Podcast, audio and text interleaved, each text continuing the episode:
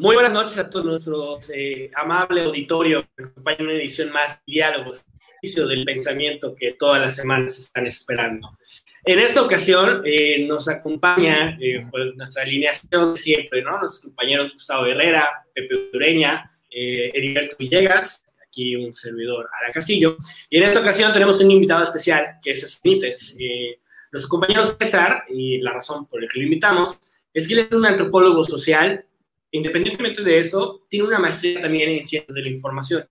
Y creemos que es el perfil ideal para hablar de un tema tan importante como es eh, la educación en tiempos de pandemia, ¿no? Y de qué manera tendríamos que nosotros repensar las escuelas que a lo mejor podemos mantener, que ya vemos que en un país como México no va a funcionar, no tiene futuro, y pues cómo tendríamos que hacerle para evitar eh, que toda esta cuestión pandémica se reduzca en un rezago educativo y pues tratar de sacarle el mejor provecho. Entonces, pues, eh, bienvenido César. ¿Qué tal? Muchas gracias. Buenas noches a todos.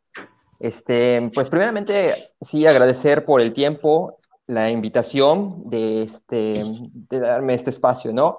Y pues sí, efectivamente, como bien mencionabas, este, actualmente la pandemia vino a renovar, a modificar, a presentarnos panoramas de los cuales muchas veces no estábamos preparados, incluso ni siquiera imaginábamos que iban a suscitarse, ¿no? Y es que esto impactó en todos los niveles, o sea, desde los más inmediatos que es la salud y la economía, hasta otros más que son subsecuentes a lo mismo, ¿no? Este, tenemos lo que es la cuestión de las comunicaciones, la cuestión de la educación, la cuestión inter e intrapersonal de las relaciones sociales, este, en psicología, eso es eh, es este, inherente a todos estos problemas, eh, inclusive el, el, aspecto de la sexualidad, ¿no? O sea, igual este, con el encierro, eh, la reducción de movilidad, pues sí, todo este tipo de cosas se vieron afectadas de una u otra manera, ¿no? En esta ocasión, como mencionaste, pues vamos a tratar de enfocarnos un poco más a la, pues, cuestión de la educación, eh, cómo se vio afectada qué es lo que el panorama de hoy día nos está ofreciendo en nuestro contexto mexicano, en nuestro territorio, qué es lo que se ha hecho, lo que se ha procurado innovar, este, pues para solventar estos procesos, ¿no? Eh, y creo que coincide curiosamente con lo que esta semana ha estado dándose. El día de mañana me parece que va a haber una caravana aquí en Paseo de Montejo, de un grupo de personas que ya quieren de plano que los niños regresen a las aulas, ¿no? no sé si ya lo han escuchado. De hecho, es en el Facebook. Ajá, en el Facebook hay un montón de flyers de invitaciones para que vayan a, a, manifestarse, creo que a las 10 de la mañana me parece, al Monumento a la Bandera y el remate de Paso de Montejo. Y, este de, y es que hay que tratar de entender un poco esto desde todas las aristas, ¿no? Este, sí, la, verdad es que el hacinamiento ya está cobrando sus facturas, ¿no? O sea, los niños sí necesitan estar en un proceso de interacción constante. Eh, los universitarios, los jóvenes universitarios ya deberían de estar, en, dependiendo de su semestre, ya deberían de estar en sus prácticas profesionales, en sus servicios. Y desde el año pasado, ya son casi dos, este, que muchos han truncado ese proceso. Y eh, eh, particularmente en lo que son algunas áreas como es la medicina, este, en la enfermería, la veterinaria, ingeniería, todas esas que son muy prácticas, que tienen que estar in situ en el desarrollo de sus profesiones para poder, pues ahora sí que aprender y adquirir nuevas experiencias, independientemente del área teórica, ¿no? Y, este y sí, todo se ha visto muy afectado. Ahora, particularmente, aquí hemos visto cómo nuestras autoridades y nuestras instituciones, pues han tratado de hacer algunos pequeños proyectos y aproximaciones. Repito, ningún país del mundo estaba este, preparado para esta situación. Sin embargo, muchos se las ingeniaron, crearon alternativas y propuestas y también hay que considerar la cuestión presupuestal, ¿no? O sea, no es lo mismo el programa de escuela en casa, por llamarlo de alguna forma, que tendrían en Europa, que lo que tenemos nosotros aquí en México, aquí en Yucatán que son muy, este, son totalmente diferentes. Eh, en algunos países, en algunas ciudades, a los niños se les dotó de equipo, en este caso tabletas, este, en servicio de red de Internet ágil, dinámico, para que no se esté pixeleando como el caso de Alan en algún momento. Aquí vemos el ejemplo. Exactamente. Y es que hasta para eso, esta situación de se congela mi internet, me está fallando, me está dejando mal, es una cuestión que era obvia, ¿no? ¿Qué consumo de internet se está dando desde el año pasado a raíz de este encierro? O sea, imagínense, o sea, está sobrepasando la demanda que pueden dar los proveedores. O sea, tanto Easy, este, Telmex, cualquier otro, han tenido N cantidad de demandas por lo mismo, porque no pueden satisfacer las demandas de los usuarios de la información y de la educación de estos momentos. Y a todos en algún momento se nos cae el, este, el servidor, eh, se nos congela la pantalla, o sea, nos damos cuenta de que no estábamos preparados. Pero eso sí es que tienes computadora. Exactamente, es en el, en el mejor de los casos. En el mejor de los escenarios, efectivamente, y es a lo que iba. Y esto es solamente si tú puedes contar con algún este, dispositivo que te permita conectarte e interactuar este, bueno, con el exterior de una forma digital, ¿no? Porque si no, estamos peor.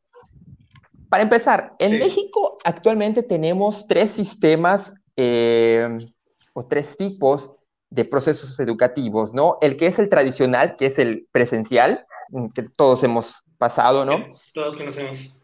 Ajá.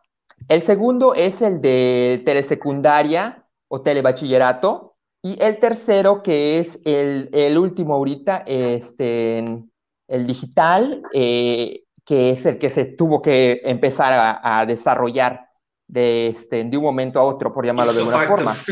Exacto, sí. O sea, porque sí se estaba considerando en algunas cosas, en algunas asesorías, este, para algunos servicios eh, muy básicos, ¿no? Pero no para sostener todo un semestre o todo un año escolar. Y, este, y ahorita sí, pues ni modo, no hay de otra, métanle. Y las universidades privadas dudo mucho que hayan tenido tantos problemas, ¿verdad? Porque volvemos al punto, pues ellos tienen los recursos para contratar otro tipo de servicios y sus este, dispositivos pues, son de alta gama. Y sus alumnos en internet, computadoras y celulares. Efectivamente, sí. Ahora, lo que son las cuestiones de educación pública, ahí sí, ahí, ahí sí está el problema, ¿no? Y anteriormente, antes de que comenzara la transmisión, Alan comentó algo muy interesante con respecto a lo que es la educación en las comunidades, ¿no? Este de... Yo me imagino que todos tenemos amigos, conocidos, parientes, familia que están involucrados o son maestros o están en el área de la educación. A mí muchos me comentaron que para tratar de completar el año pasado este, pues la currícula que les marca, la CEP y la CGI, eh, tuvieron que ingeniárselas, ver cómo hacer para llevar la información y los paquetes educativos a los estudiantes de comunidades, de como bien mencionaron ustedes, de gente que no tiene un dispositivo o su celular no es un smartphone, es, una tablilla. O sea, que apenas les llega mensajes, ¿no? De, texto. De, hecho, de hecho, justamente en ese apartado, eh, como mencionas, yo estaba platicando con, una eh, docente eh, de comunidades y sí me dice, dice, o sea, para empezar, el alumno no, no, tiene celular ni computadora. O sea, si, si bien nos va, la mamá o el papá tiene celular. Y la mamá y el papá sale a trabajar. Entonces, e, ella, me comentaba que, que su, o sea, lo que ella ha estado aplicando, porque obviamente no se pueden conectar en una clase de Zoom, como, como en la universidad de, de FIFI, por así decirlo, pues dicen, bueno, ella se la está ingeniando que manda eh, pequeños videitos o pequeños audios o, imágenes. Pero bueno, nosotros podemos decir, ah, pues está perfecto. No, la realidad es que pues para empezar no tienen plan tarifario, entonces tienen que poner la recarga y luego hasta que llegan en la noche se lo muestran al niño, el niño a lo mejor ya está dormido, es, es, todo un, es todo un rollo. Hay comisarías que todavía no tienen servicio, no, o sea, ni siquiera es cuestión de que si tienen celular o no, no llega el servicio de, de, telefonía celular o de, de, algún servicio de ese tipo allá. Entonces, no es que no, aunque tuvieran el celular, muchos de ellos se tienen que subir al techo de su casa y estar buscando señal, o sea, que tampoco podrían sea, hay lugares. Al cerro. sí, ajá. Al cerro y en Yucatán ni siquiera hay cerros, entonces estamos. No, ni siquiera hay cerros, pues sí. Entonces, yo creo que el, el, ahora sí que lo que yo estaba leyendo, que el gran problema es de que si hay gente que se preocupaba por la desigualdad económica, pues yo creo que esa desigualdad va a provocar todo tipo, no solo de educación, sino nos va ahora sí que a dividir entre los que sí pueden y tienen el dinero para lograr tener una educación mejor y un mejor futuro y los que no, ¿no? Yo creo que eso va a ser un problema muy grave. se, va a abrir, se va a abrir una brecha todavía peor eh, eh, eh, social, ¿no? Entre los letrados, porque tuvieron oportunidades, y los que pues, de plano no tuvieron las oportunidades, porque también luego vienen con el discurso de despiértate a las 5 de la mañana y vibra alto. Y, pues no, o sea, los niños y los muchachos de las comunidades, o sea, para empezar, sí despiertan a las 5 de la mañana porque van a la milpa, pero pues no, no, no pueden acceder a su clase. O sea, creo que hay un sistema en donde pasan las clases por televisión, la verdad no estoy muy seguro, pero volvemos a lo mismo.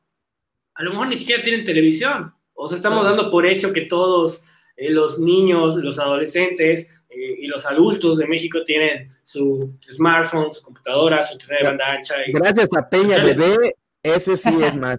Oye, yo, quería, yo quería preguntarle a César, ¿cómo has visto esa parte de, bueno, esa falta de interacción social, sobre todo en, pues, en los las personas menores de edad, ¿no? Los, niños o los jóvenes, esa falta de interacción social de un año y año y medio, dos años, ¿cómo piensas? Es una mirada tal vez antropológica o psicológica desde tu perspectiva, ¿cómo esto puede afectar a su desarrollo o en general? Pues sí, bueno, desde el punto de vista antropológico, pues sabemos que somos seres sociales, ¿no? Este, necesariamente tenemos que interactuar, nos integramos. bueno, sí, también están los ermitaños y los no muy sociales, pero eso ya son otras cuestiones, ¿no? Pero generalmente necesitamos hacerlo, vivimos en comunidad. Este de... Y pues sí, efectivamente está generándose también un rezago identitario en el proceso de integración a lo social de, por parte de los niños, ¿no?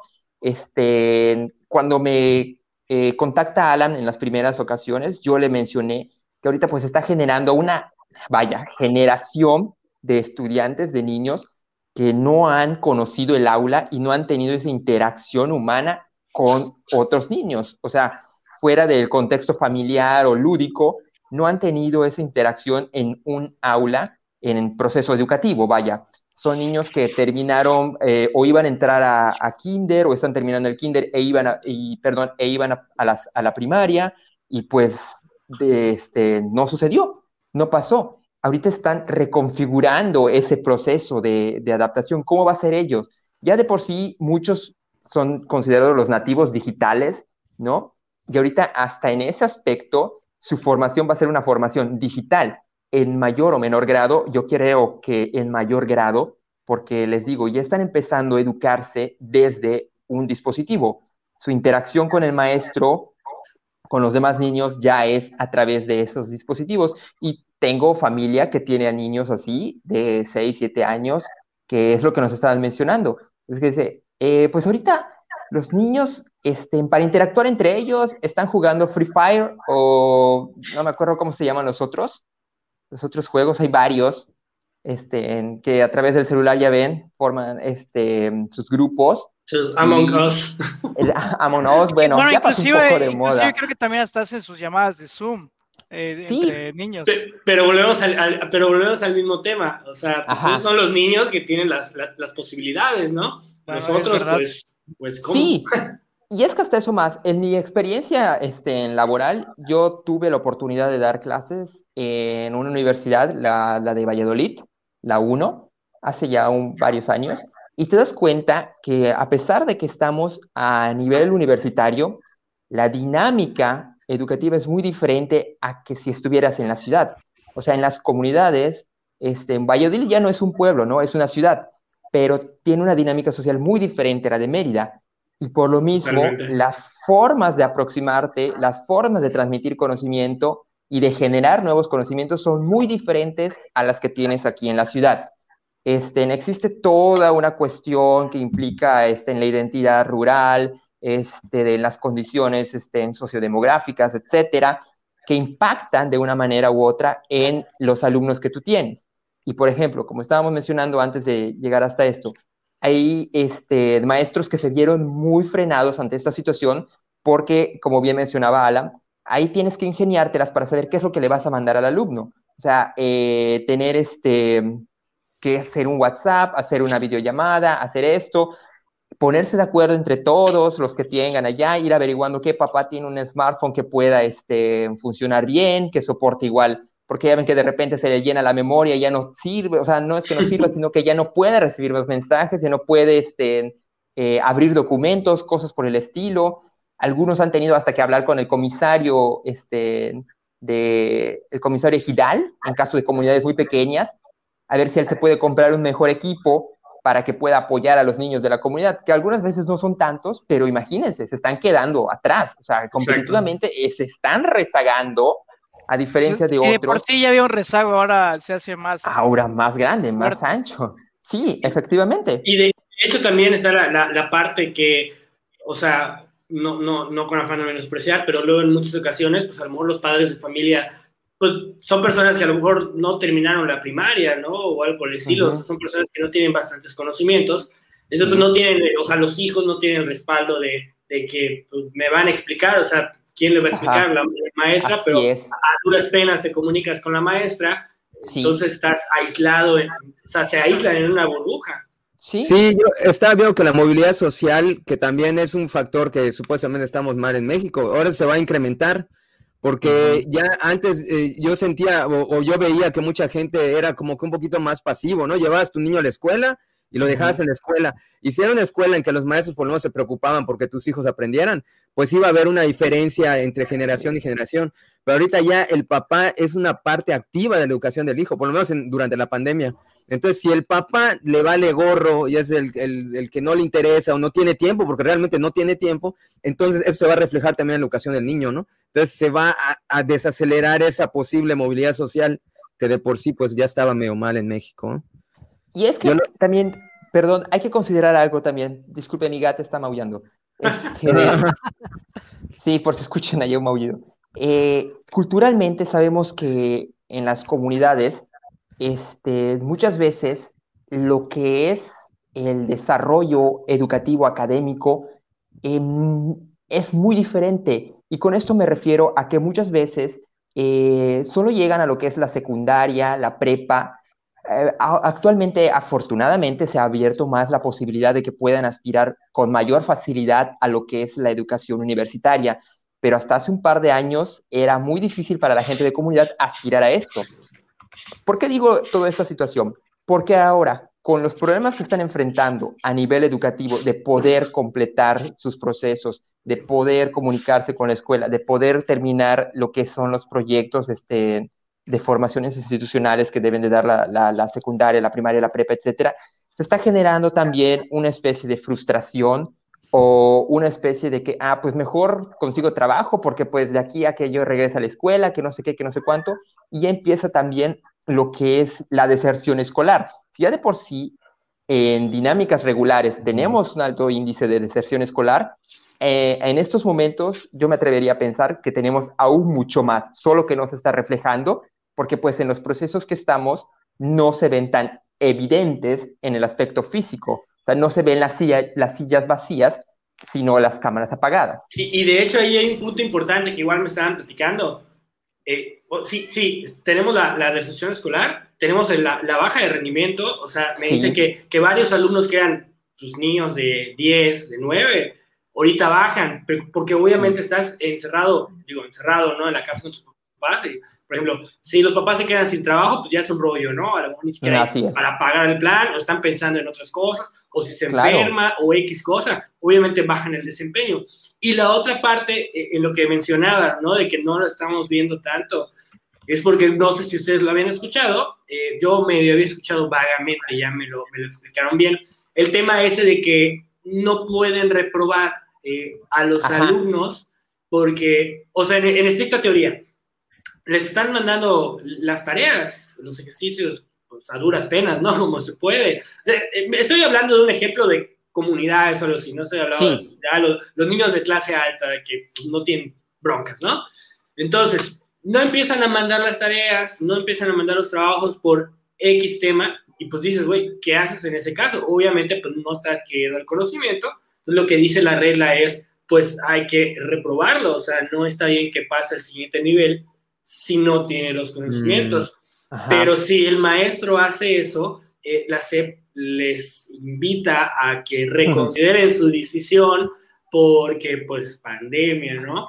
Y pero pues igual creo que se vuelve una bola de nieve, porque sí, pues es, hay un tema de pandemia, ¿no? O sea, es justificable en algunos casos, pero tampoco veo que a la larga le haga muy bien al alumno que pase toda la primaria o toda la secundaria así de que, ah, bueno, pobrecito, estuvo encerrado en pandemia y que cuando llegue al siguiente nivel educativo, pues obviamente se van a estrellar, no van a tener ni idea de, nada. No sé ustedes qué opinan de ese tema. Creo que eh, Pepe tenía como que algo ahí en, la punta de la lengua, me pareció.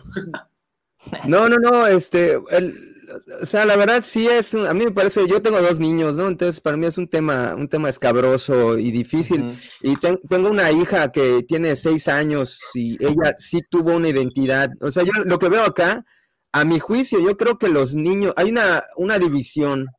los niños, yo me imagino seis, siete años para abajo, tienen un problema, yo creo que, yo, que puede repercutir en su futuro de una manera, yo creo que muy fuerte, porque yo creo que lo que están formando ahorita más que conocimiento es inteligencia emocional.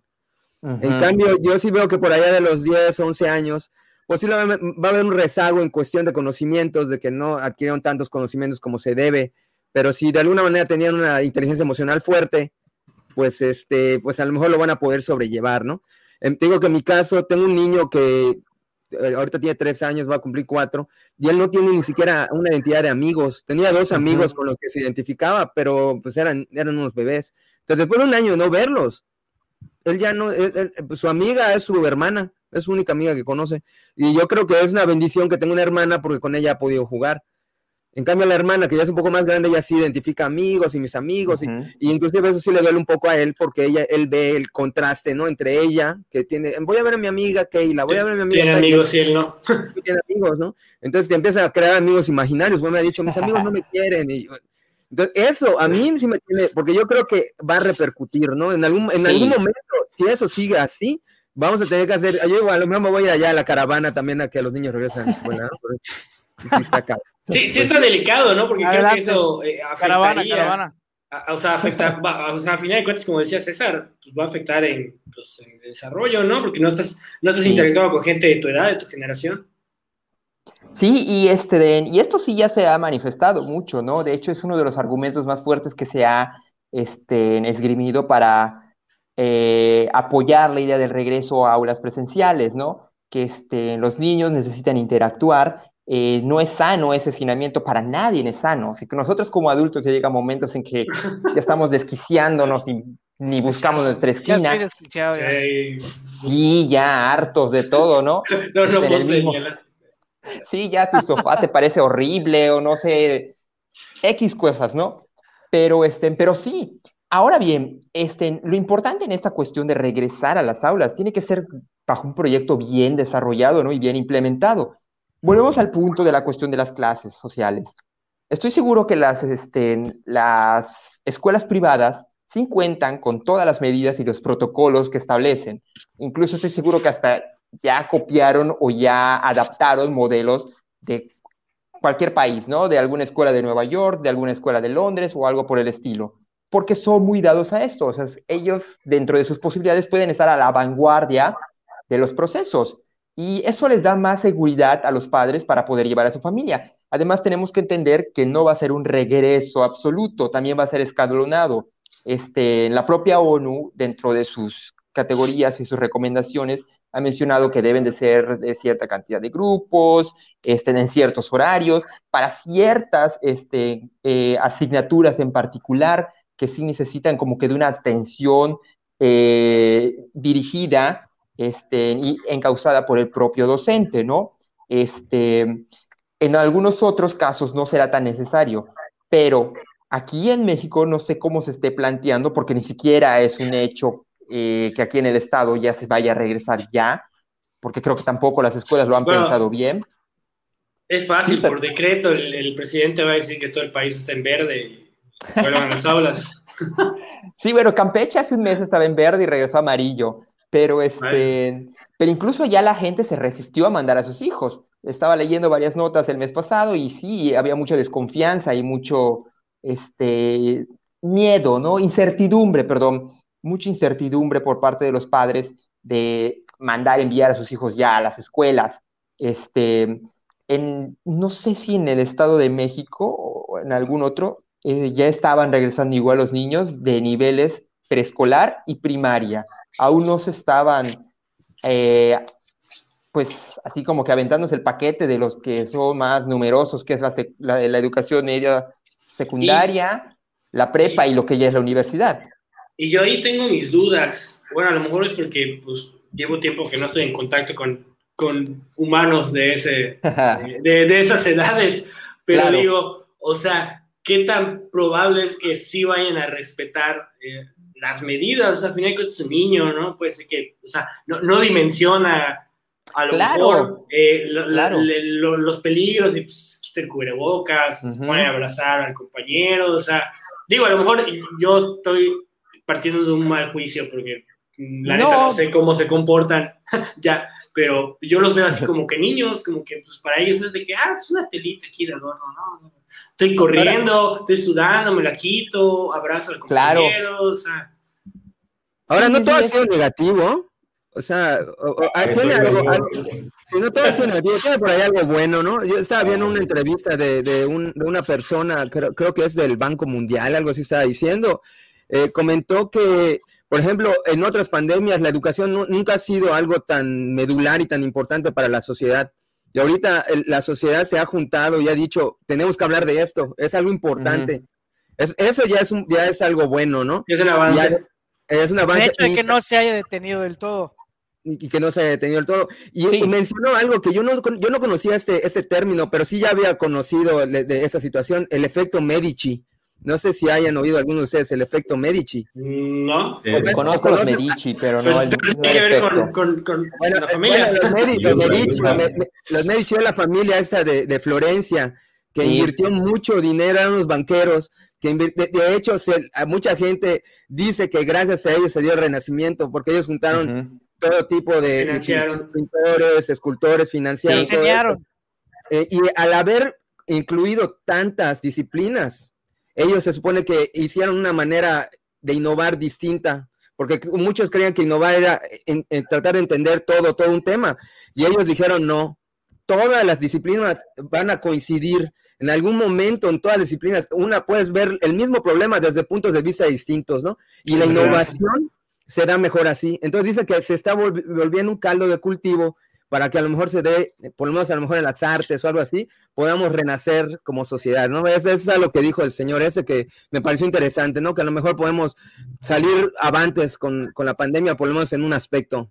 Pues sí, algo bueno tiene que salir de, de, todo ese rollo. ¿Y tú qué, qué opinas, Heriberto? Te veo muy pensativo. Yo coincido con lo que dice Pepe, o sea, es verdad todas las repercusiones sociales que estamos viviendo, o sea, yo mismo como estudiante la verdad es que sí hay momentos bastante complejos, ¿no? Sin embargo, yo creo que esta pandemia nos llevó a una, a una era digital que ni siquiera acabamos de dimensionar, en el sentido de que mucha gente o muchos grupos eh, de académicos, de profesores, de gente especializada en algún tema en particular, en este contexto que estamos viviendo de un acceso eh, masivo a, a redes sociales, hay mucha gente que salió de su caparazón, de su zona de confort y que está generando contenido, inclusive sin tener necesariamente algún incentivo económico o institucional, sino por, por, este, por voluntad propia.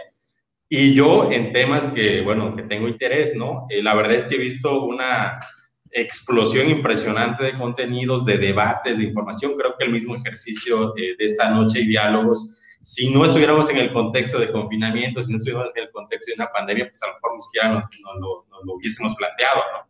Entonces yo sí veo como un ejercicio, como un intento de la sociedad, más allá de las aulas, como una, un mecanismo o un proceso de interacción en cuanto a saberes y conocimientos y que justamente, eh, como decía Pepe, o sea, son aproximaciones multidisciplinares, eh, no necesariamente de corte académico, sino de lo que puedas tener expertise o, o, alguna afición particular. Y sí creo que se está dando como un caldo de cultivo, ¿no? Eh, que me parece muy, muy interesante y muy relevante en estos contextos digitales, por supuesto, sin demeritar todos eh, los asegúnes y retos que plantea la educación formal como tal.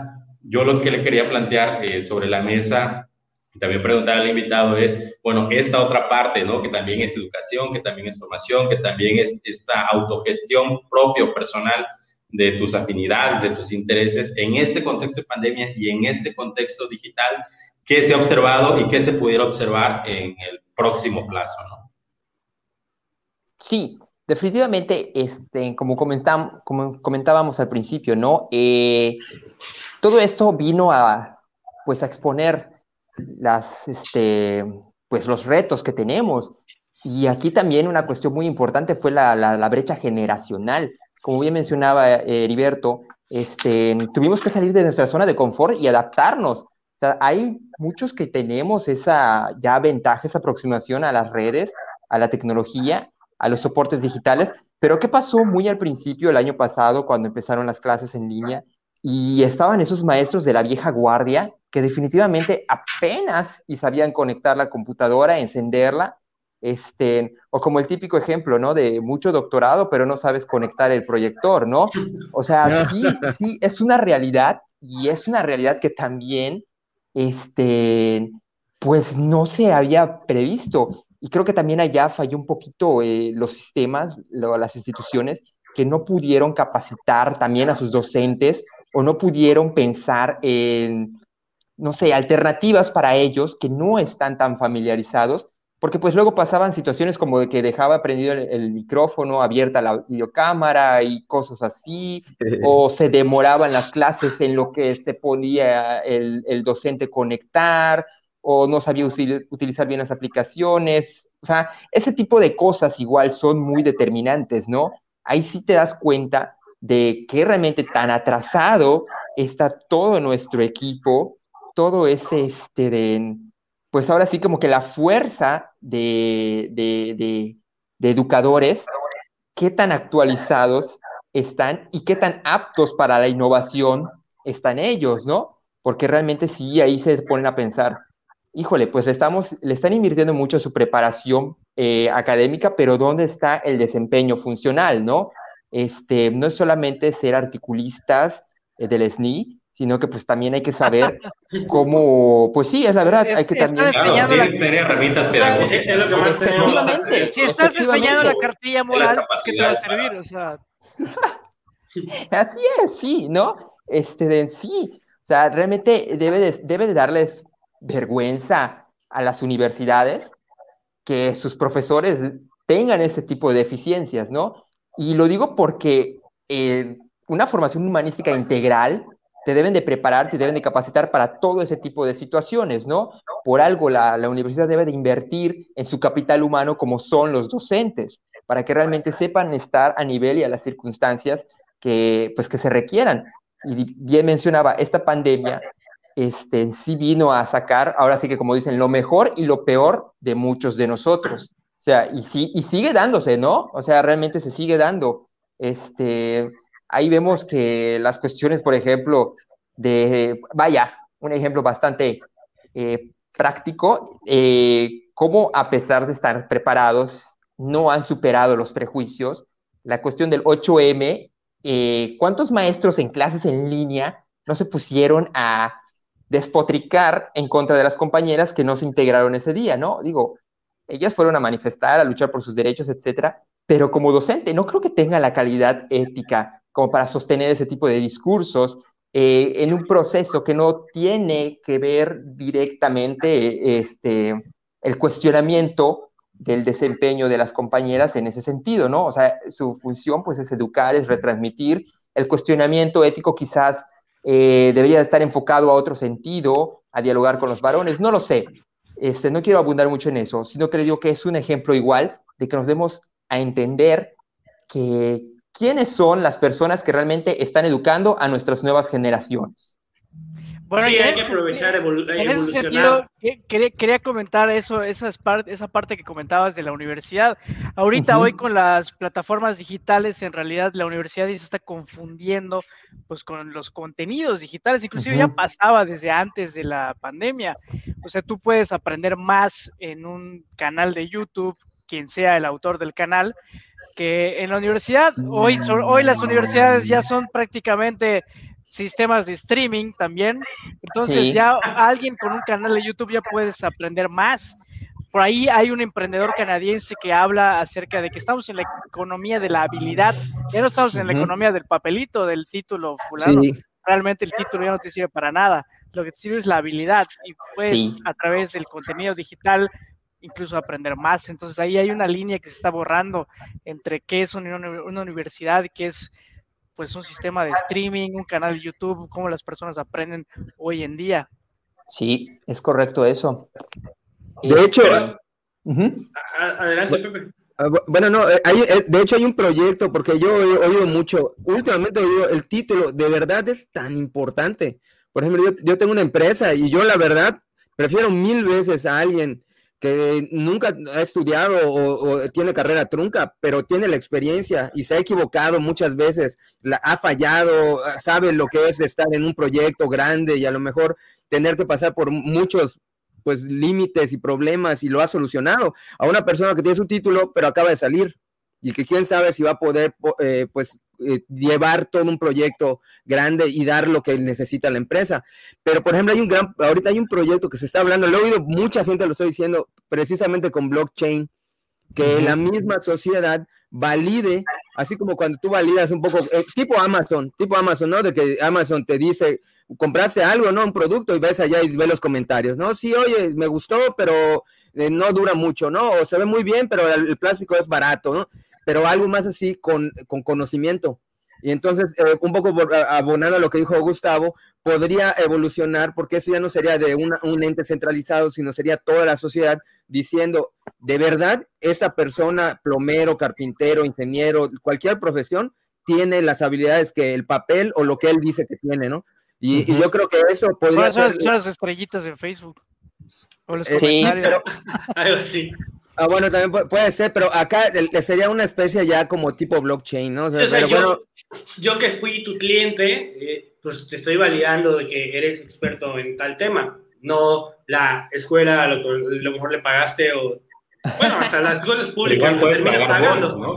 ¿no? Bueno, es cierto. puedes pagar gente que te valide dentro claro, pero, no, pero, es, pero el blockchain no, no, se puede el blockchain no se va a poder hacer. Una forma de validación. No, no se va a poder hacer en blockchain. O sea, no sé, si, si, yo pienso ir con un médico, la verdad preferiría ir con un médico certificado por una institución. Este, claro, hay, hay, como que niveles. Bueno, también, también es cierto, hay, sí, hay cosas que. Depende de. Hay cosas, que no, te vas a volver, no, no te vas a volver cirujano en YouTube, es cierto. correcto, sí. Sí, pero bueno, yo lo que bueno. me poner en la mesa es decir, ahorita eh, vi una entrevista de Harari y él comentaba, decía, ahorita ya la información, como dice Gustavo, es lo de menos. La información está ya afuera. Lo que debería de ser la escuela y para donde debería de estar yendo y poniendo toda su, energía es para volverse una guía, un mapa, un camino, de decirte, mira, ese es el caminito que tienes que seguir. Aprender a aprender. Aprender a aprender.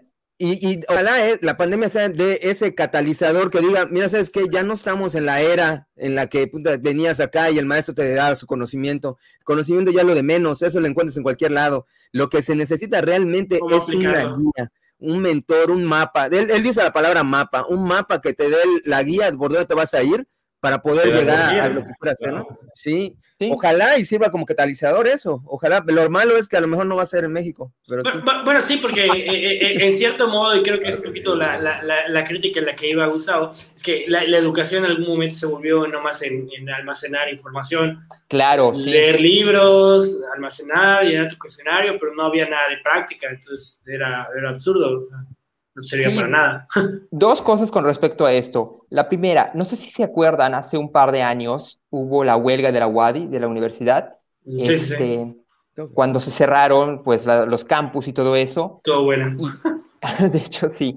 Pero eh, aquí lo que destacó bastante fue que la UADI pudo poner a prueba su plataforma a través de la cual los, pues, los chavos seguían este, eh, pues continuando con las clases, ¿no? No al nivel que hoy día estamos, pero sí podían recibir los materiales, desarrollarlos y reenviarlos, ¿no? El proceso de retroalimentación era permanente. De hecho, muchos dijeron que ni siquiera, en cuestión de alumnos, ¿no? Manifestaban que no sintieron la huelga porque pues ellos pudieron este, mantenerse actualizados durante todo ese periodo. Creo que ese fue una aproximación, un experimento bastante interesante que, este, que tuvo la universidad en esa, en ese momento y creo que pues, como menciono, eh, pudo haber servido para generar una base más sólida y enfrentar la situación que actualmente tenemos, ¿no? ¿Hasta qué nivel? No lo puedo este, definir, pero sí, sí, este, sí fue bastante significativa la intervención de esa plataforma en aquel momento. Sirvió de algo. Bastante. Y es que si somos realistas, eh, a ese nivel, todo el mundo ya están superando ese tipo de, de paradigmas, ¿no? En mi experiencia ya actual como coordinador de un centro de información, una biblioteca, este, y durante el proceso de formación que tuve de como este, profesional de la información, sí se me abrieron los ojos a muchas cosas que yo no daba por sentado o ignoraba más bien. Y es que en, alrededor del mundo, llámese Asia, llámese Norteamérica, llámese Europa, em, en Australia, etcétera, y esto no es una cuestión de malinchismo, ¿no? Sino que todas esas sociedades ya le habían apostado a los centros de información, bibliotecas, archivos, etcétera, como los referentes más importantes de los procesos de información. Y ya tenían unos proyectos en los cuales el Estado estaba invirtiendo verdaderas cantidades de dinero para poder mantener esos centros siempre a la vanguardia y con esto me refiero a que tuviesen todos sus catálogos, sus archivos digitalizados, este, en catálogos en línea, para que tú no tengas que irte a la biblioteca todos los días, etcétera, sino que desde la comunidad de tu hogar o de tu universidad ya puedas acceder a ellos, ¿no? O sea, esto aquí en México todavía no existe como tal. en algunos lugares, a lo mejor, bueno, la, la, la, del TEC de Monterrey sí, pero porque volvemos a algunos aspectos, ¿no? Ya, este, no hay comparaciones pero sí es muy, este, en la universidad, la UADI, tendrá a lo mucho unos 10 años que comenzó con estos procesos, pero nosotros estamos rezagados. Estas son cosas que en otras ciudades ya han hecho desde el siglo XX, desde 1980, 1990, comenzaron con todos esos procesos de digitalización y automatización de la información. A ese punto quería llegar, la automatización de la información que te permite acceder a ella desde donde te encuentres de una forma ágil y eficaz. Y Actualmente no tenemos esto por muchas otras, este, por diferentes situaciones, ¿no? Por infraestructura, por cultura, este, por cuestiones económicas, todo nos lleva a un mismo punto al final de cuentas, ¿no? Tenemos que entender que nuestra sociedad es muy dispar, este, los que tienen, tienen y pueden, y los que no, de plano, no pueden. Este, la educación y muchas otras cosas se ven muy afectadas severamente por esta, por esta cuestión. Les digo, nuestro maravilloso Internet los que somos privilegiados de poder tener Internet, nos damos cuenta que, como mencionaba al principio, no satisface realmente nuestras necesidades al 100%. Tenemos problemas y pues todo el tiempo nos estamos quedando ahí que, con, con, un poquito menos de lo que realmente se cuestiona uno de si vale la pena mis 500 pesos que pago al mes por estos, por estos megas, ¿no? Pues sí, este de, y esto es dentro de nuestra zona de privilegios. Imaginémonos nuevamente el punto de personas que, por ejemplo, son de estén vulnerablemente acumulados, como los que son de escasos recursos y además tienen un hijo estudiante con discapacidades, por decir discapacidad intelectual. No, no, había pensado en eso, es cierto. o sea, es la USAER, ¿no?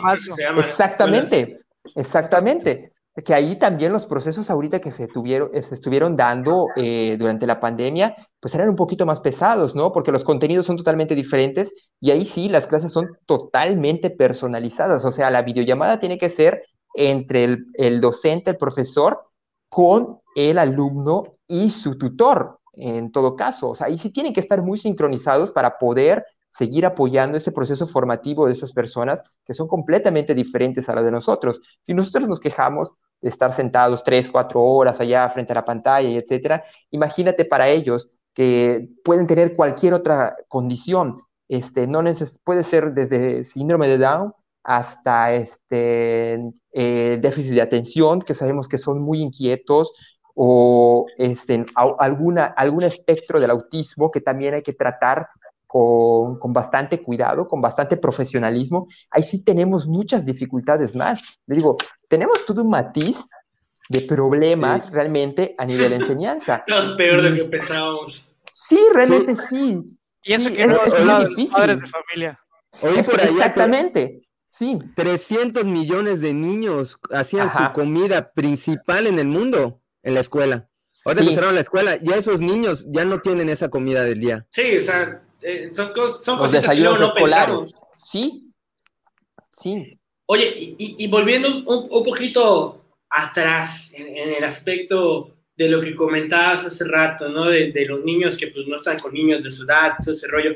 ¿Qué, ¿Qué, tanto puede repercutir eso? No sé, vamos a poner el ejemplo.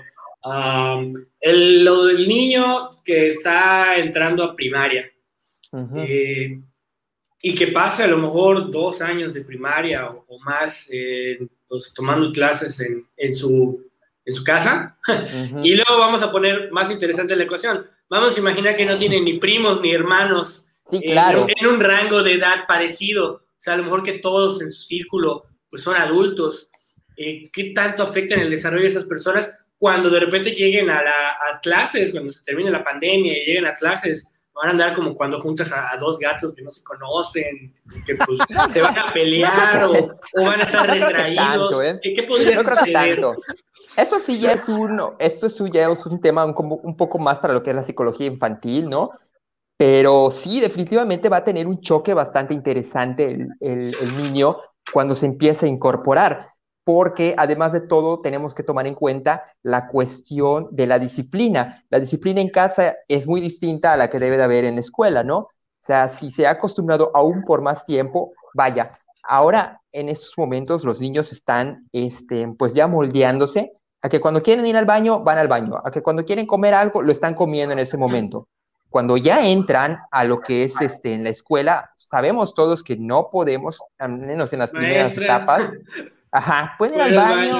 Exactamente. Maestra, quiero una manzana, maestra, tal cosa, ¿no?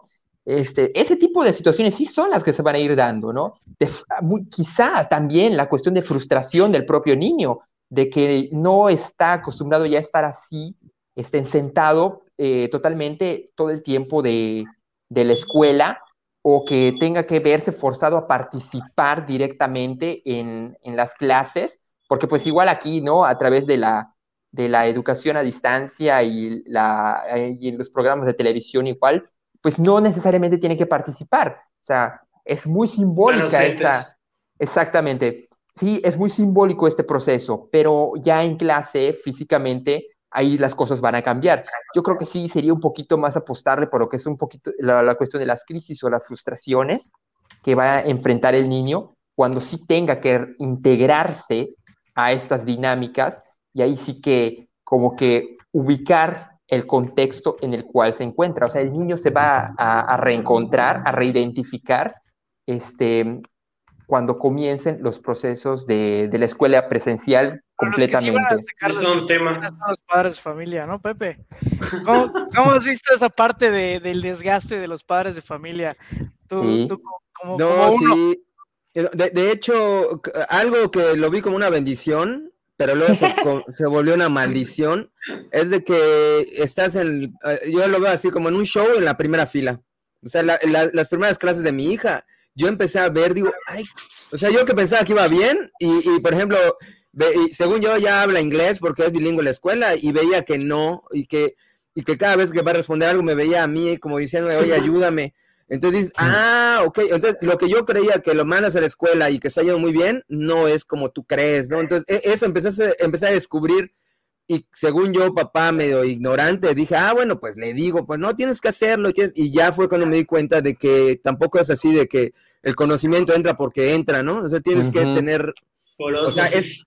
Sí, lo que pasa es que yo he tenido contacto con gente, o sea, ya chavos, o sea, de que les, les he dado clase o asesorías, pero definitivamente por eso veo la diferencia. Los niños todavía están creando una inteligencia emocional, entendiendo quiénes son, cómo son, entendiéndose a ellos mismos.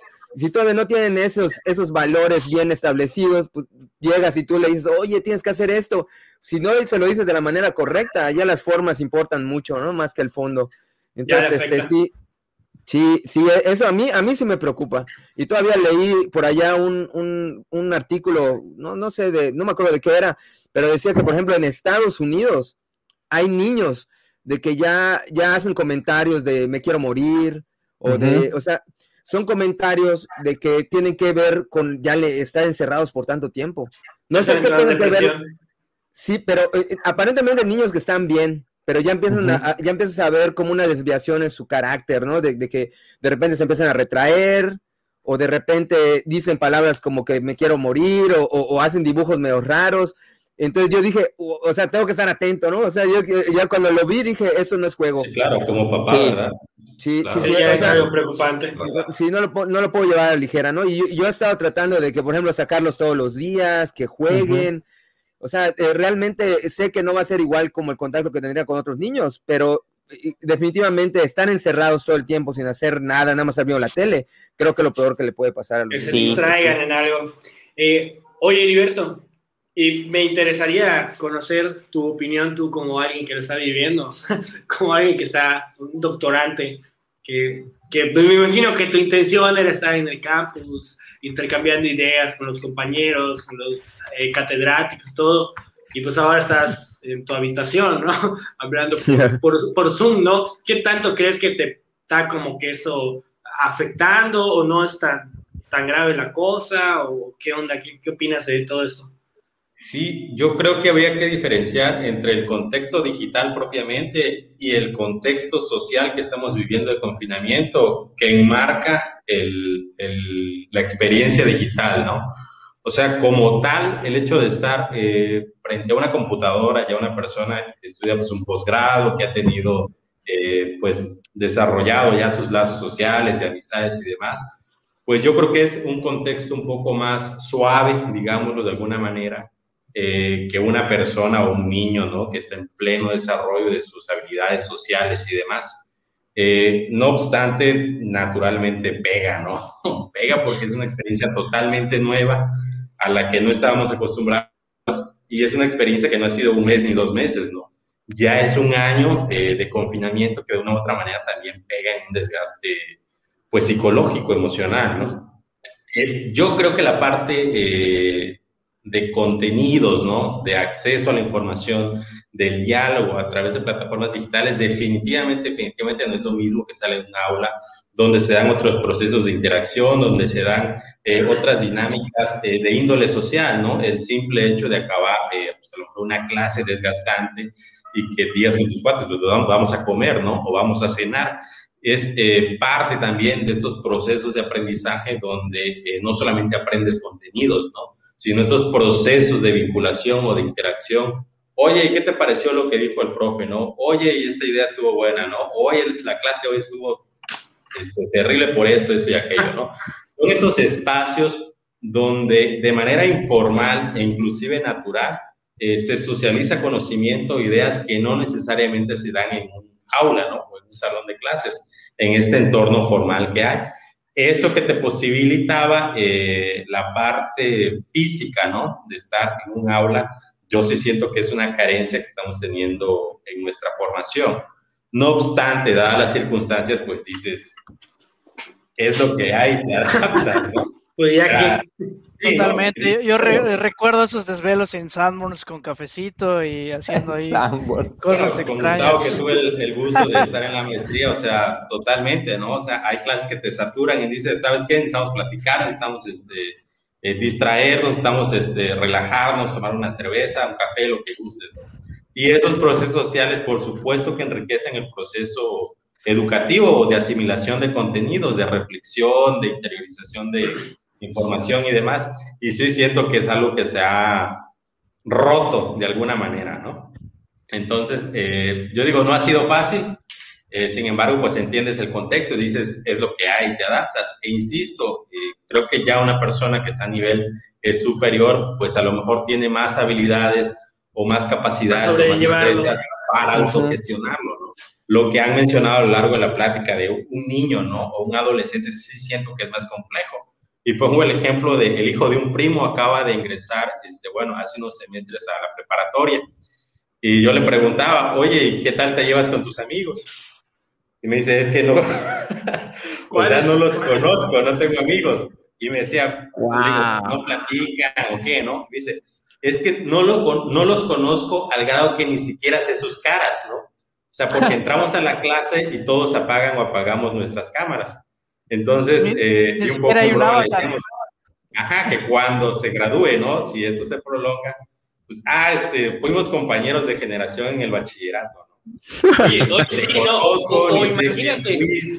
no, hay novatadas de la WADI. O, imagínate peor, ¿no? Que está pasando de, de, de prepa bachillerato a universidad. De tu, como persona que sí está siendo, este, eh, pues, coartada de alguna u otra manera. Sin embargo, insisto, lo pones en la balanza y dices, pues, es un contexto de pandemia, de salud, donde está la vida de por medio, pues, dices, tratas de adaptarte, ¿no? Sí, sí, es muy cierto, porque, o sea, a final de cuentas, en, en la pues en todos los niveles educativos. pues ahí forjas a tu mejor amigo o a tu novia o a tu futura esposo.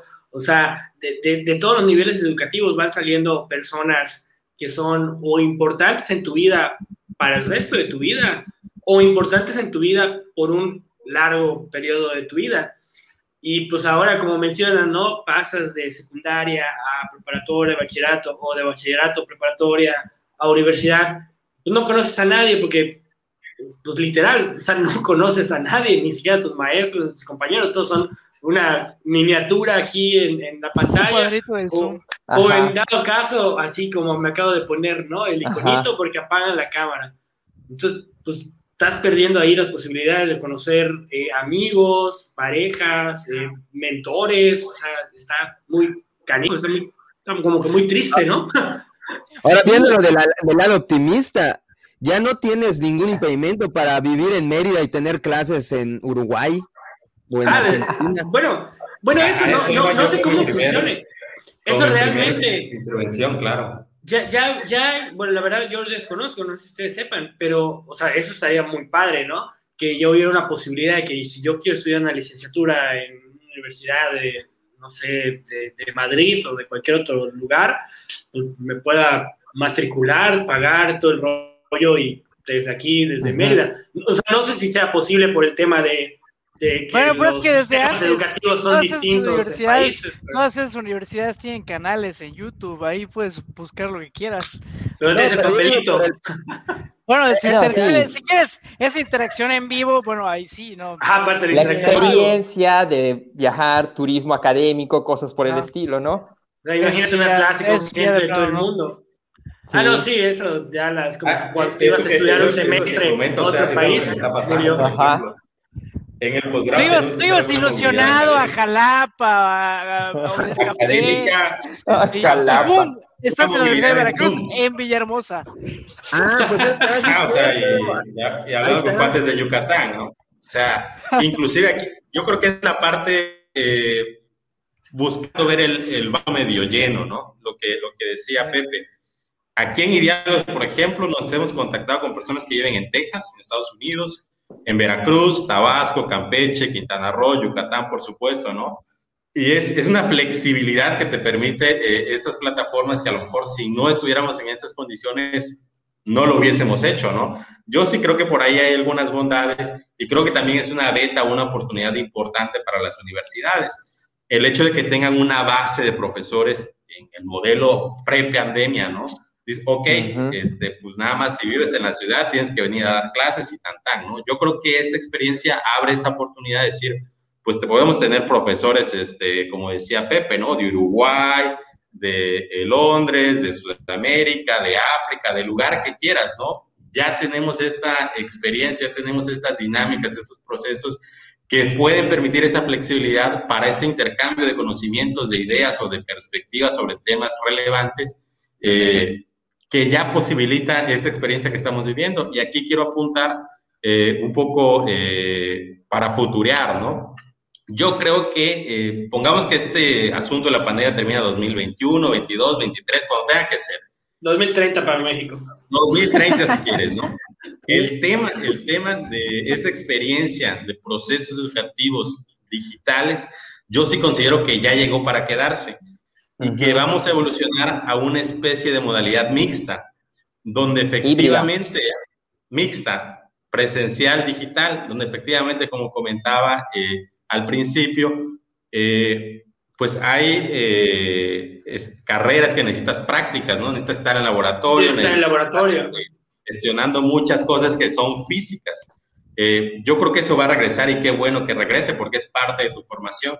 No obstante, esta experiencia que ya tuvimos sí posibilita que esta parte digital no se abandone, ¿no? De que, ah, pues ya regresamos a clases, ya pues, olvídate del Zoom, ¿no? Sino al contrario, hemos eh, descubierto o estamos descubriendo, explorando estas posibilidades enriquecedoras de conversar por, con estas plataformas con personas de otras latitudes, de otras ideologías, que salen de nuestro contexto cotidiano, de nuestro contexto local, y que te permite en gran sentido ampliar diferentes perspectivas. Yo esto sí lo considero como una eh, de las cosas enriquecedoras, ahora sí que tratando de ver el, vaso medio lleno, eh, de las posibilidades que nos puede permitir lo que estamos viviendo actualmente y eh, la educación post pandemia, ¿no? Esta modalidad mixta, digital, presencial, donde las posibilidades se expandan y pues hay una mayor vinculación de redes de conocimiento a través de estas plataformas. Perfecto, perfecto. ¿Qué, ¿Qué ibas a decir, Pepe? Bueno, yo en lo particular, desde el 2012 llevo cursos en línea de EDX, Coursera, hay Udemy, hay varias, hay varias, este, eh, pues son plataformas que todo empezó con eh, este Walter Lewin. Bueno, no es que él haya empezado, porque desde hace mucho tiempo que Harvard, MIT se graba toditas tus clases. O sea, tú puedes ver las clases como si Ahora se, se vuelve exponencial, ¿no? Pero ya ahorita, esa es una historia muy interesante porque ese Walter Lewin es un maestro de física que te, da cinco minutos, diez minutos del tema, lo teórico, y luego te lo demuestra. O sea, me decías algo de, de, física o de, no sé, de, pone un changuito que se tira y mide cuánto, cuánto tardó, hace un péndulo. Entonces, esto Bill Gates lo vio y dijo, no manches, eso está, está padrísimo. Y entonces, gracias a esto, a esta ahora sí, e, e, esta pareja que se montó todo para que se volviera MITX y de allá se volvió EDX y ya ahorita hay muchas plataformas en todos lados que puedes, literal, te inscribes, llevas clases, tienes examen, es como si estuvieras en la escuela. Y, inclusive lo puedes muchas de ellas son gratis. Y, si ya si quieres tener un papelito que te diga que deberá llevarse el curso, te dan, te dan allá la, la posibilidad de que pagas una lana y, no es mucho, pero te dan, ya, ya te dan un papel que tiene valor curricular. Entonces, esto ya estaba desde antes, pero las escuelas o los que ya lo habían visto, pues ahorita tienen una ventaja pues, muy amplia con respecto a, pues, a otros que no, ¿no? Y, eso es lo que me, gustaría saber, si futureando, si eventualmente en algún futuro no muy lejano, vamos a entender que el papelito ya no importa, el papelito es, es nada. De hecho, el papelito ya se volver algo como un, como un blockchain. nadie, te lo pide. Como la cartilla militar. Exacto, son papeles inútiles. Pero la cartilla moral tampoco sirve para. Ahora, otra, cosa, pero, pero, lo quiero mencionar porque es importante, algo que también va, va a ser un catalizador, es que como ya la inteligencia artificial está en todos lados y todos ya estamos metidos en lo digital y en línea, Ahora sí que esos avatars que tienen de nosotros, que saben qué queremos, qué hacemos, dónde vamos, por qué lo hacemos, inclusive cosas que nosotros no sabemos que queremos y que nos están diciendo, esto quieres, se va a acelerar. Entonces yo creo que en algún momento esta situación se va a volver un poquito más pues digamos, eh, estresante, ¿no? De, que veas lo que quieres por todos lados y comerciales y cursos y... Oye, César, pero, pero, no, no ves después de todo este tema de la pandemia que termine, ¿no tú piensas que puede haber una especie de set por lo, por lo presencial, por lo físico y que hay un desenfreno por lo físico en ese sentido, tanto en educación como en otros, otros aspectos? Como, como... desenfreno, ahí está toda la gente en la playa. Eso ya sucedió. Ya está la proyección ahí, toda la gente en la playa, en el desenfreno, la necesidad de lo lúdico. Ya está sucediendo, de hecho, ¿no? Y este, claro, en diferentes ámbitos, ¿no? Este, tampoco pienso que los alumnos estén desesperados por regresar allá a sus escuelas, ¿no? Pero sí los necesitan y ellos mismos se dan cuenta de cuánto lo necesitan. Como bien ya han mencionado eh, y han referenciado en varios comentarios, hay este, en áreas que sí necesitan estar allá en in situ trabajando. Este, por ejemplo, en mi caso, en donde yo estoy en el parque científico, el área del, por ejemplo, está ya una unidad del CICI, ellos sí tienen que llevar a sus estudiantes a que estén trabajando en laboratorio porque tienen que sacar sus, este, sus muestras y todo a tiempo. Eso definitivamente no lo pueden hacer en su casa porque no tienen todo el equipo para poder ahí este, hacer sus, este, pues sus muestras, ¿no? sus proyectos, llevar a cabo toda la, la generación de energía a partir de algas y etcétera, se no van a comprar ya un, un, este, un transformador por el estilo. Claro, así es, pero este, pero sí, realmente sí hay, este, sí, sí podrían aplicarse modalidades eh, de que en algún momento sean dos días a la semana en laboratorio y tres en clases en línea, o al, al, revés, ¿no? Dos días a la semana en línea y tres en laboratorio, dependiendo de las necesidades de cada uno. Hay algo que quería mencionar dentro de todo esto, que sí, este, la cuestión de estar utilizando las plataformas y nuestras videoconferencias, videollamadas, creo que también hay que regular y normar ese tipo de situaciones. Deberían de haber protocolos que nos indiquen que cuando es necesario y no utilizar la cámara, y esto lo digo por cuestiones de seguridad también, este, al estar nosotros frente a un grupo de personas tomando una clase o algo por el estilo, ya, te, ya estás vulnerando tu vida privada. Porque, por ejemplo, ustedes pueden ver que yo tengo un cuadro de manzanas acá y cosas por el estilo, ¿no? O sea, yo estoy abriendo una parte de mi intimidad hacia otras personas, ¿no? Y no a todos les gustaría y no todos deberían de hacerlo, particularmente si son menores de edad, sabemos esta cuestión.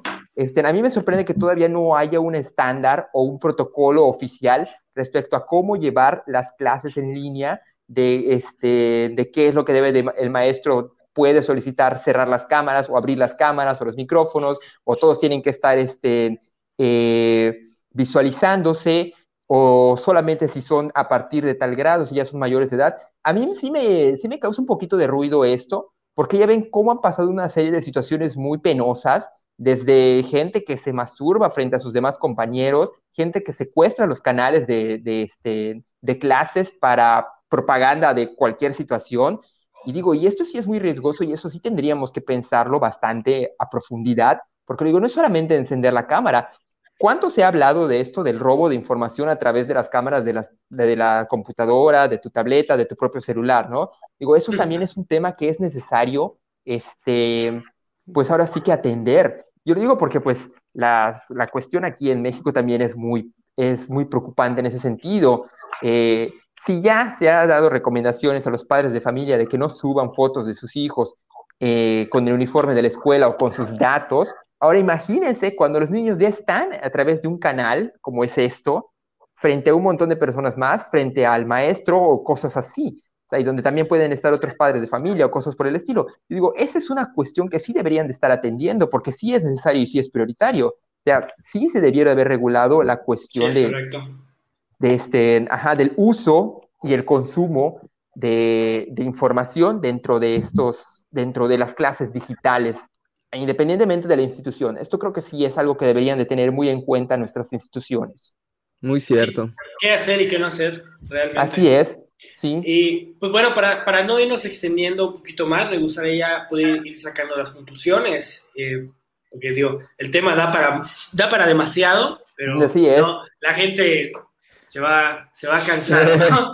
Entonces, pues me gustaría tirarles dos preguntas y que me den ustedes su opinión. La primera sería, ¿qué podríamos o deberíamos hacer para evitar que la brecha eh, social entre los que no tienen y los que sí tienen siga aumentando ante esta eh, cuestión de pandemia? Digo, puede ser algo que a lo mejor yo imagino hacer esto, sé que no va a suceder en México, pero en mi mente y mi mundo ideal deberíamos hacer esto. Y la otra es que cuál sería como que su predicción del futuro de la educación.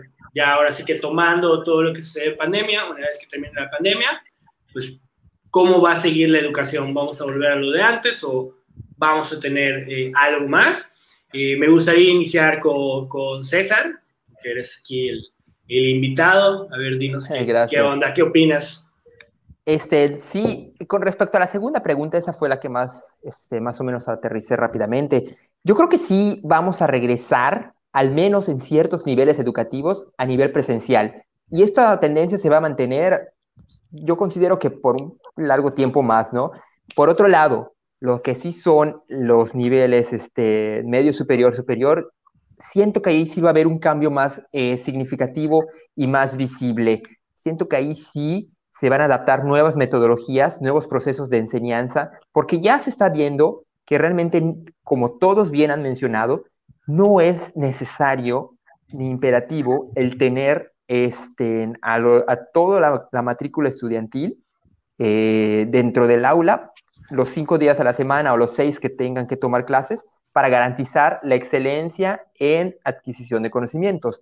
Ya podemos ver que sí, esto está dejando una, una pauta muy interesante para este, mejorar, ahora sí que innovar. Tenemos que tener en cuenta que innovar no debe de ser sinónimo de improvisar, como solemos hacer aquí en México, ¿verdad? Tiene que estarse pensado y tiene que estar bien aterrizado para que realmente eh, estas, estén, estos estudiantes, estos jóvenes, sí puedan aprovechar al máximo y optimizar mejor sus, este, ahorita que sí, las herramientas de enseñanza que están a la mano. Realmente sí siento que eh, sí va a haber cambio más significativo, al menos en esos niveles. En el básico siento que va a tardar un poco más, quizás si a lo mejor se mantenga así varios años, pero sí lo que es medio superior y superior, ahí sí, sí considero que sí va a haber una, un mayor impacto y una buena herencia de, toda esta, de todas estas circunstancias. No hay mal que por bien no venga, ¿no? Y con respecto a tu primera pregunta, ahí sí es un poquito más difícil, ¿no? Porque eso de lo de la brecha este, social, la brecha económica ha sido un problema que se ha arrastrado, híjole, por siglos, ¿no? Y pues no, no más no vimos eh, la luz al final del túnel en esa situación. Y es que hay tantos intereses de por medio en esto que pues ahora sí que sin caer en conspiracionismos ni nada por el estilo, hay instituciones, hay grupos a los que no les interesa que esto nunca desaparezca, ¿verdad? Este, como bien dijiste, Alan, en un mundo ideal, lo más óptimo sería que esto no existiera, que todos tuvieran oportunidades de, educación, para empezar de educación, para después aspirar a un buen trabajo con un buen sueldo, porque si no, también estamos en la, circunstancia de que estén en el escenario de que salimos de una educación universitaria hasta con posgrado percibiendo un sueldo de miseria, ¿no? O sea, todo el tiempo que invertiste para de becario, de godín becario, como también se les dice, ¿no? Porque también eres eres pasante, pasambre y además te explotamos, ¿no? 600 pesos al mes. Y da gracias porque te estamos pagando con experiencia.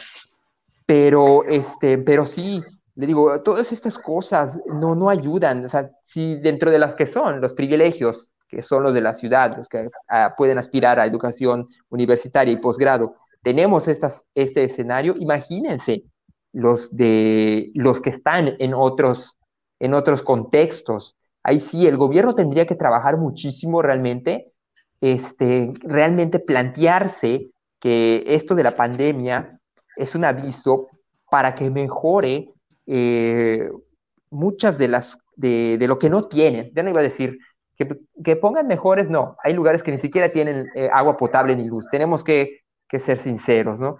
El programa de telesecundaria en muchas comunidades de México fracasó porque la gente no tenía electricidad. Y estamos hablando de finales de los 90. O sea, finales de los 90, principios de 2000, había todavía comunidades en México que no tenían luz para que pudieran encender la televisión de la telesecundaria. A ese grado se llegó.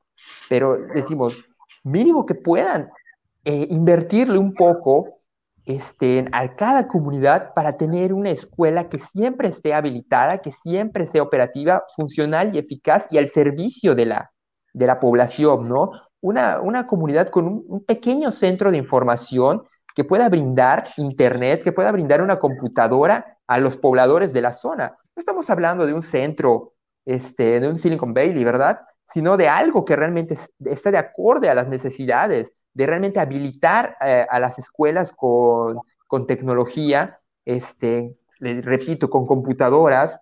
Eh, no tiene necesariamente que ser una Mac, pero sí, sí se agradecería que se pudiese invertir. Que, tenga conectividad.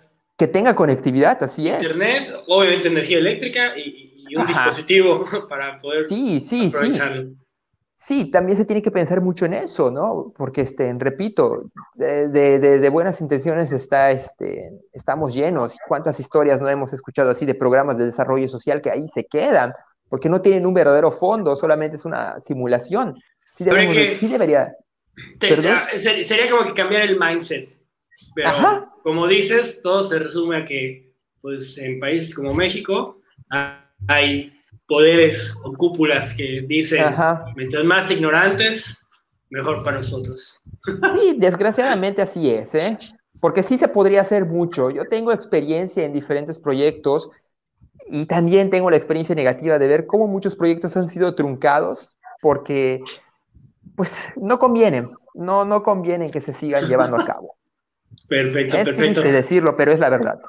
Sí, sí, sí, es, es, todo un tema. México es, bueno, por algo Dalí dijo que no iba a regresar, o sea, es demasiado surrealista. demasiado surrealista hasta para él mismo, o sea, imagínense. Sí, bueno, muchas gracias por tu conducción, César. Eh, Gustavo, tú, eh, ¿qué, ¿qué opinas de todo este rollo? ¿Cómo podemos evitar que los que no tengan oportunidades sigan en la ignorancia y que el conocimiento sea monopolizado solo por la casta divina? Bueno, yo pienso que la, la brecha está en la brecha digital y también es un tema de crecimiento económico. Hay que hacer que la economía crezca para que esas personas tengan la oportunidad de tener acceso a esas nuevas tecnologías. Tal vez alguna política por ahí de subsidio a ese tipo de tecnologías pudiera apoyar a esas personas. Aquí me parece que en el gobierno de Yucatán estuvieron ahí repartiendo algunos dispositivos y pudiera funcionar. Pero el punto más interesante para mí es el del futuro. Ahí, como comentaba Pepe, el futuro, pues la información está ahí para el que quiera tomarla. En realidad, la educación eh, ahora es una educación autodidacta. Tú puedes aprender lo que te plazca prácticamente. Ahí están las tecnologías, ahí está la información. Es simplemente asimilarla y construir tu habilidad realmente los papelitos, tal vez algunos, ¿no? Por ahí salió el tema del médico, de la persona que trabaja en el laboratorio. Pues obviamente hay temas muy particulares que pues sí se necesitan ciertos espacios muy concretos. Los abogados. Pero para... otros realmente, realmente, pues yo pienso que no, ¿eh? Realmente no, tal vez algún mecanismo de, de, de, certificación pudiera funcionar, pero la información está ahí, las leyes están en internet, por ejemplo, en la parte legal, y en general cualquier tipo de profesión, pues ahí está la información para todos. Y algo muy interesante también es la parte de la de la desigualdad de los espacios, ahí no hablamos de eso, porque, bueno, muchos padres de familia están conviviendo en un metro cuadrado y necesitan trabajar y necesitan también hijos. Entonces también es una parte interesante por allá. Y pues simplemente agradecer a César su tiempo, su expertise y su, bueno, sus ganas de venir a compartir con nuestra audiencia. Nos vemos en Al contrario, a ustedes de nuevo. Perfecto, gracias, gracias Gustavo. Eh, Heriberto, ¿tú, qué opinas de todo ese rollo? ¿Cuál sería tu receta mágica? No hay receta mágica. Creo que el tema de la desigualdad, eh, la educación es una variable, pero no es la única. Como mencionaba eh, Gustavo, hay variables económicas, hay variables de instituciones, hay variables inclusive de cultura, ¿no? como país, como sociedad que, y hay cuestiones estructurales e históricas que no, este, pues no se borran de un plumazo, ¿no? Y sí considero que este contexto de la pandemia, pues entre otras cosas puede acrecentar las, las brechas de desigualdad, es algo que se está viendo, ya hay estudios serios eh, que se están realizando al respecto.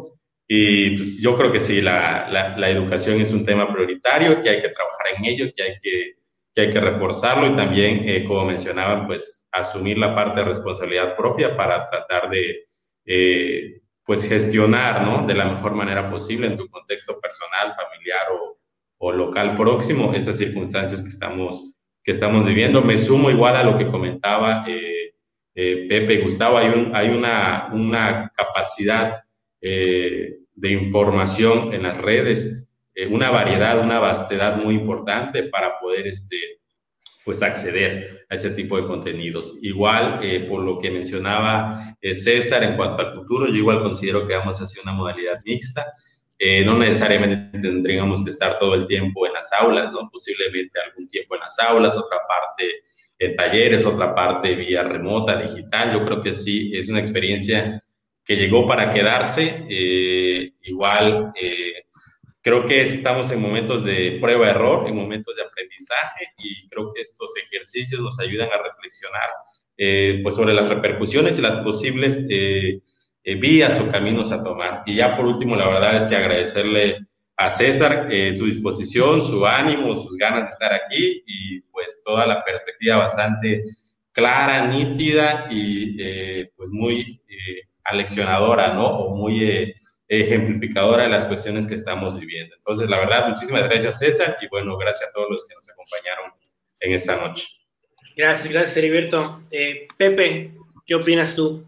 Bueno, yo no soy muy optimista. La verdad me encantaría decir que sí, yo, yo no creo que vaya muy bien porque, por ejemplo, la deserción escolar va a aumentar. O sea, no hay de otra, tanto por las cuestiones de la brecha digital como por cuestión económica, ¿no? Como comentaban por allá. O sea, va a haber gente, chavos, que van a tener que salir a trabajar, van a tener que dejar la escuela. Y, y pues desgraciadamente, allá hay un proyecto que a lo mejor podría, no soy muy de, que el gobierno nos solucione los problemas, pero de que el gobierno metiera las manos y pudiera eh, preocuparse no solo por la educación de, la, de, los jóvenes, sino también de los adultos. No tanto como una educación para que ellos puedan tener un mejor trabajo, sino una educación para que puedan aprender a educar, ¿no? O sea, para que ellos, como ahorita somos parte activa de la educación también, podamos de alguna manera también ayudar a nuestros hijos a que ellos puedan ir librando toda esta situación. Y por cuestiones del futuro, bueno, tengo sentimientos encontrados, ¿no? Porque me encanta la tecnología, me encanta la tecnología y, yo la verdad, yo sí creo que no va a haber vuelta atrás. O sea, ahorita las escuelas o, o entienden que ya cambió o se van a tener que quebrar, porque realmente de ahorita su competencia es EDX, es Coursera, es Udemy, es YouTube, es todas esas ah, plataformas que ya tienen toda la información entonces, la, calidad de la información muchas veces está mejor, de hecho no muchas veces, creo que siempre, de lo que te pueden dar en la escuela, ¿no? En la escuela es un, maestro que a veces un librito con hojas amarillas que ha llevado desde hace 20 años. En cambio, sí hay, o sea, sin, ofender, ¿no? Pero sí hay algunas plataformas que te dan videos en 3D que lo que no podías imaginarte te lo están prácticamente metiendo en la cabeza, ¿no? el conocimiento ahorita ya no está basado en, la información. La información es lo de menos. Yo creo que la evolución de la educación se va a basar en dos cosas. En lo que habíamos comentado de que ese caminito que te guíe y te lleve te diga, mira, por acá quieres ser el mejor ingeniero del mundo, por acá tienes que venir, ¿no? Y de hecho hay un proyectos por allá de ciencia de datos que se pudiera, imagínate que se pudiera saber el camino que recorrió Einstein para ser Einstein. Obviamente tú con las capacidades que tienes no vas a ser Einstein, pero a lo mejor vas a llegar hasta más rápido que él, porque vas a, los temas que él estudió y en el orden que él los estudió, te los va a poder presentar una plataforma. Bueno, eso me parecería padrísimo, ¿no? Pero yo creo que la segunda parte, yo creo que la más importante, y ahorita lo tengo muy a flor de piel por mis hijos, es la inteligencia emocional. Yo creo que antes de poder aprender, tenemos que entendernos a nosotros mismos. Y por eso ese Harari comenta, ¿no? De que cada quien es distinto. Si te gusta meditar, medita. Si te gusta hacer deporte, haz deporte. Si te gusta, no sé, a lo mejor pasear, caminar. Pero esas cosas que antes no le dábamos o las dábamos por sentado y no eran tan importantes en la vida porque era algo muy, muy sencillo de hacer, ahorita van a tomar un poquito más de valor. Y yo creo que las escuelas que se den cuenta de eso, de que eso es lo que eh, ahorita importa de verdad, y no sé cómo lo puedan de una manera digital o de una manera presencial, como dijeron allá, mixta o algo así, que le den mucha importancia a esa parte. Yo creo que van a ser las empresas o las escuelas que van a sobresalir y, ¿por qué no?, sobrevivir, ¿no? Y yo creo que con, con, eso sería mi conclusión. Le agradezco mucho a César por toda la información que nos ha dado. La verdad, eh, no, no sabía de muchas cosas que nos acaba de comentar y, y, por la experiencia y todo lo que nos ha dicho, pues, nos iluminó y, me encantó todo lo que nos ha comentado acerca de, del desarrollo. Yo me llevo mucha información acerca de mis hijos que, voy a tratar de aplicar y pues les agradezco eh, su presencia y nos vemos la próxima semana. Muchas gracias, Pepe. Eh, pues bueno, a todos los que, nuestro amable auditorio que nos acompañó hasta el final, muchísimas gracias. me gustaría recordarles que nos sigan justamente en Spotify y en Apple Podcasts como Diálogos y también pues, en nuestras redes, ¿no? En YouTube pueden dar la campanita y en Facebook. César, muchas gracias por tu participación. De verdad estuvo excelente todo lo que nos diste. Eh, había muchísimo más que platicar y, de hecho me encantaría que pudiéramos tener una, una edición 2.0, ¿no? Para poder continuar hablando sobre este tema que está muy importante. Y pues mis conclusiones, sí, trataré de ir breve. ¿Cómo, ¿Cómo, yo considero que podríamos tratar de mitigar la, la, brecha que, que, que, está acrecentando? Eh, bueno, yo igual no soy como Pepe, de que digo, papá gobierno tiene que solucionar las cosas, pero en esta situación, al ser que, pues a raíz de la contingencia eh, sanitaria, pues el gobierno tiene que decir no vayan a las aulas, yo creo que sí, el gobierno tendría que ver la manera de poder proveer la infraestructura eh, a las comunidades, sobre todo más, más jodidas, ¿no? Del país. Eh, digo, no ponerles computadora e internet a, todos, porque pues igual a lo mejor ni siquiera, digo, si yo en donde vivo, en Mérida, no puedo conseguir fibra óptica, imagínate en un pueblito apartado, ¿no? Pero sí mínimo eh, poder proveer centros. Yo recuerdo que yo hace años iba eh, a un lugar que se llamaba, creo que Punto México Conectado o algo así, que era como que para emprendedores. Y, o sea, aparte de que había internet decoroso, eh, habían computadoras, o sea, literal, si tú no tenías computadora, podías ir allá como si fuera una especie de cibercafé gratis y agarrabas una computadora y estabas trabajando en la computadora. Mínimo que pongan algo así parecido, ¿no? En las comunidades, unas cuantas computadoras, con internet, y que les manejen horarios, ¿no? Para que los chavos puedan ir, oye, pues a ustedes les toca ir en la mañana, ustedes en la tarde, ustedes en la noche, o sea, que, haya algo, ¿no? Que, que, se vea una intención, eh, parte de ellos, de decir, bueno, pues, pues no vamos a, a, dar la educación a los que tienen y los que no, pues ni modo, ¿no? Que vean, se rasquen con sus uñas. Y el futuro, pues a mí me encantaría algo como lo que ustedes comentaron, ¿no? Y coincido en una educación mixta, eh, definitivamente hay eh, materias o hay carreras o hay cosas que tienen que ser eh, ahí, estando en el instituto, realizando las prácticas y todo, pero yo creo que hay muchas otras que se pueden realizar desde tu casa o desde la playa o desde cualquier parte del mundo. Y, pero bueno, que no sea completamente en línea, porque si ya tenemos la oportunidad de poder estar nuevamente juntos, pues sí que hayan ciertas clases que sean presenciales para que podamos tener esa, tener esa interacción, ¿no? Ese intercambio de ideas que nunca va a ser el mismo a través de la pantalla que estando sentados todos a través de una, de una mesa, ¿no? De una cafetería. Y pues más que nada sería eso. Muchas gracias a todos los que eh, participaron, a todos los que nos acompañaron eh, y pues espérenos en la próxima transmisión de y diálogos con estos temas interesantes.